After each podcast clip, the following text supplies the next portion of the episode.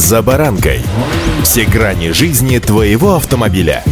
Автонапоминалка. Комментарии экспертов. Советы по обслуживанию автомобилей в программе «За баранкой».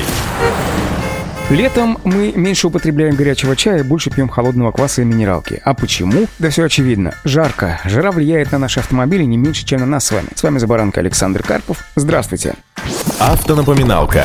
В самом начале хочу отметить, что бытует заблуждение, дескать, лютый мороз для двигателя страшен, а вот жара, напротив, дескать, помощник. Но не тут-то было. Это заблуждение. Смотрите, если некоторые автопроизводители заверяют, что масло в автоматической коробке передач может обойтись без замены, ну, на весь срок службы. При этом замена антифриза обязательно в рамках регламентных ТО. При этом многие автолюбители с удовольствием соглашаются ездить на старом масле и также с легкостью забывают про антифриз. Мол, если в коробке ничего не будет, то и антифриз подавно никакого сюрприза не преподнесет. И, кстати сказать, совершенно напрасно. Между прочим, у антифриза есть свой срок службы, причем весьма ограниченный. В зависимости от марки он составляет от 2 до 4 лет. Иногда до 5, и уж совсем редко до 10, но это скорее из области фантастики. И тот, кто в заботе о своем автомобиле хочет достичь высшей степени просветления, знает, что антифриз, как и тормозную жидкость, лучше менять каждые 2 года. Всем остальным можно менять его хотя бы раз в 4 года, а наездники обычно не меняют его вообще, но во всяком случае до тех пор, пока показательный приборной панели не устремится вверх. Здесь самое главное не проморгать. Что же будет, если ездить на старом, пусть даже качественном антифризе? Последствия будут очень печальными, хотя далеко не всегда быстрыми. Во-первых, со временем из любого антифриза выделяется вода. Из плохого больше, из хорошего меньше, но все равно выделяется. А вода провоцирует коррозию деталей системы охлаждения, то есть старый антифриз снижает ресурс системы охлаждения. В самых запущенных случаях какая-либо деталь системы может прохудиться раньше срока, выпрыгнуть старый антифриз и быстро, причем очень быстро перегреть мотор, отмечают автоэксперты пятого колеса. Во-вторых, как бы ни старались инженеры сократить вредное влияние антифриза на детали системы, она все равно потихонечку стареет и своими отходами загрязняет антифриз. И чем она старше, тем больше в ней появляется примесей. Они забивают радиаторы, снижая их эффективность. Системе становится сложнее поддерживать рабочую температуру. Ей приходится чаще включать вентилятор охлаждения, а в случае с электронно управляемой помпой ее задействуют вообще на полную мощь. Само собой, все это начинает изнашиваться быстрее, а температура при этом не всегда приходит в норму. Кроме того, когда вместо чистого антифриза система системы потихонечку образуется бурая жижа, любая помпа начинает в буквальном смысле работать на износ, э, качая эту бурду через себя. А частицы грязи при этом интенсивно изнашивают лопасти крыльчатки помпы.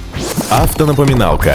С заменой антифриза все обстоит относительно просто. Напомню, меняют его раз в два, ну, четыре года на что-то неподдельное, и тогда все будет хорошо. А вот со смешиванием антифриза все сложнее. Прежде чем вообще начинать об этом говорить, сразу сделаю большую оговорку. Цвет в данном случае не показатель состава. Это просто краситель, который может быть совершенно различным. При этом в целом смешивание антифриза в наугад по цвету стоит избегать. Чтобы понимать, что вы смешиваете, лучше иметь в багажнике канистру с остатками именно залитого у вас антифриза, ну или просто фотографию упаковки. Ну а теперь давайте все-таки ступим на опасную землю вопросов смешивания различных коктейлей антифризов. Совершенно безопасно можно только долить антифриз из той же канистры, из которой этот антифриз когда-то был залит в вашу систему охлаждения. Второй, сравнительно безопасный вариант – долить другой антифриз, но того же производителя. Все-таки производители могут использовать свои компоненты смешивать которые совсем, конечно, нежелательно. А вот если под рукой есть антифриз только другой фирмы, то нужно сделать выбор. Если требуется долить граммов 200, то вообще лучше долить дистиллированную воду. Да, плотность антифриза, конечно, снизится, что плохо, но если система охлаждения исправна, то ничего страшного не произойдет. А вот если надо залить больше, то придется доливать любой подходящий антифриз. Правда, потом в любом случае необходимо будет весь антифриз заменить, поскольку ездить на смеси такой можно, но очень-очень нежелательно. Ну а самое простое и правильное решение заливать антифриз той же самой марки, которую советуют производители. Они-то лучше знают, какие